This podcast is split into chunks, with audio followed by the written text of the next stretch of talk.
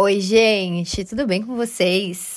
Para quem é novo aqui, eu sou Isabel Debatim, idealizadora desse podcast, Era a Coragem que Me Faltava, e do Instagram, arroba Compartilhe Seu Melhor. Independente da plataforma que você estiver ouvindo esse episódio, siga o podcast para sempre receber os novos episódios. Ah, e segue também o arroba Compartilhe Seu Melhor para a gente interagir lá no Instagram.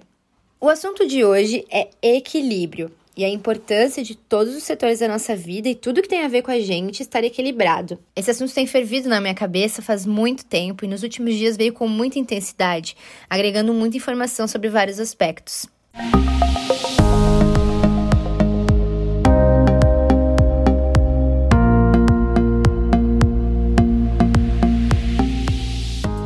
Bom, para quem não sabe, eu sou jornalista. Eu trabalho no jornal aqui na minha cidade e eu escrevo um caderno semanal de saúde em que eu entrevisto vários médicos ao longo do mês. Entre uma das especialidades, a gente tem um psiquiatra. Eu fui fazer uma entrevista presencial com ele e eu sabia que ia ser basicamente uma consulta.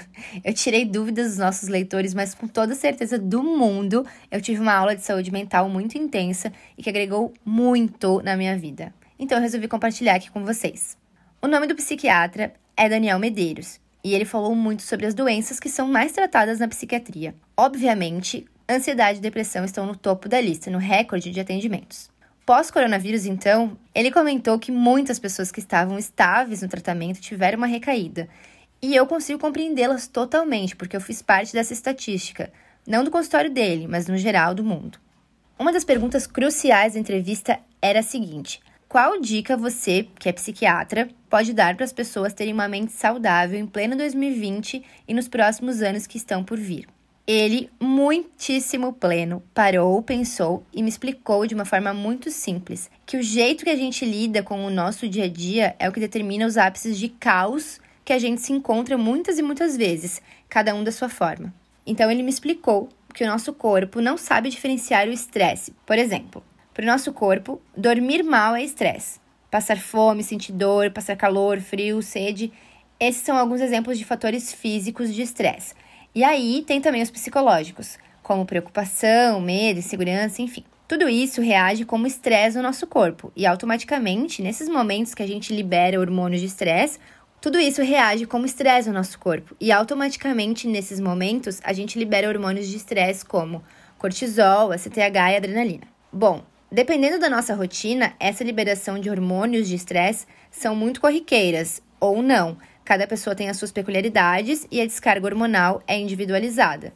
Bom, aí vem a dica preciosa, que parece óbvia, e eu tenho certeza que você não faz isso todos os dias, mas deveria. Equilíbrio é a palavra. Tendo como base a minha vida, eu sei que é basicamente impossível eu não me estressar um dia sequer. Logo, se eu tô liberando muitas vezes por dia hormônios de estresse, eu preciso encontrar formas de liberar hormônios que me deem a sensação de prazer e bem-estar no mesmo nível para equilibrar a dosagem diária. Esses hormônios são dopamina, ocitocina, serotonina e endorfina, basicamente. Cara, não é impossível. Tem muita gente que faz isso com naturalidade, mas tem muita gente que agora parou e pensou: meu Deus, como estou sendo negligente comigo mesmo.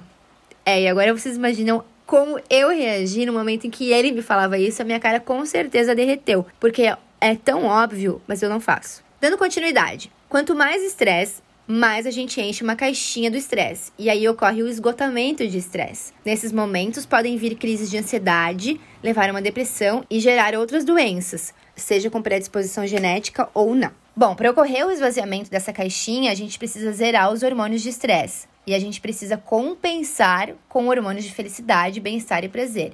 Enfim, aqueles que eu falei antes: dopamina, ocitocina, endorfina e serotonina. Nesse momento, eu vou encaixar o tema primordial do Compartilhe Seu Melhor, que é o autoconhecimento. É importantíssimo demais esse processo, porque para a gente liberar esses hormônios com mais facilidade, a gente precisa saber o que nos dá essa sensação. Quais atividades, por exemplo, nos dão sensação de bem-estar? Se é exercício físico, ir para academia, correr, fazer um esporte, se é fazer um passeio, se é leitura, se é assistir um filme. Ah, ele falou uma coisa muito importante: que bebericar qualquer substância que contenha álcool, por exemplo, não se encaixa aqui, tá? Porque o consumo de álcool meio que mascara a sensação de prazer e pode levar a efeitos colaterais. Bom, vocês sabem que ninguém é feliz de ressaca, é bem desgastante. O certo é a gente fazer algo que nos dá prazer todos os dias. Assim como a gente tira um tempo do nosso dia para tanta coisa dispensável, é importante fazer algo para nos ajudar a esvaziar a caixinha do estresse que a gente encheu voluntária ou involuntariamente. E aí eu te pergunto: o que faz você feliz? Você faz isso todos os dias? Você consegue esvaziar a sua caixinha do estresse todos os dias? O acúmulo de estresse nos leva ao caos e o nosso corpo dá sinais que muitas vezes são ignorados. Mas tem solução. A partir de hoje, todos os dias, quando você estiver naquele pós-momento de estresse, porque uma hora ele sempre passa, pense em algo que te faz feliz. Por mais singelo que seja, e se permita viver aquilo naquele dia. Evite passar a semana acumulando estresse e deixar só para o fim de semana para liberar tudo. Faça isso por você todos os dias da sua semana, todos os dias do mês, todos os dias do ano. Estar em equilíbrio em todos os setores da nossa vida faz diferença sim. Na saúde, no trabalho, nos relacionamentos, na vida financeira e, logicamente, no espiritual.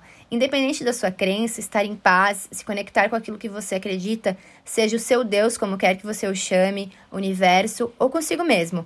A gente sempre recorre a algo. E não é preciso recorrer a isso só nos momentos de desespero. Isso também é desequilíbrio. Bom, eu espero que tenha feito sentido para você, assim como fez para mim.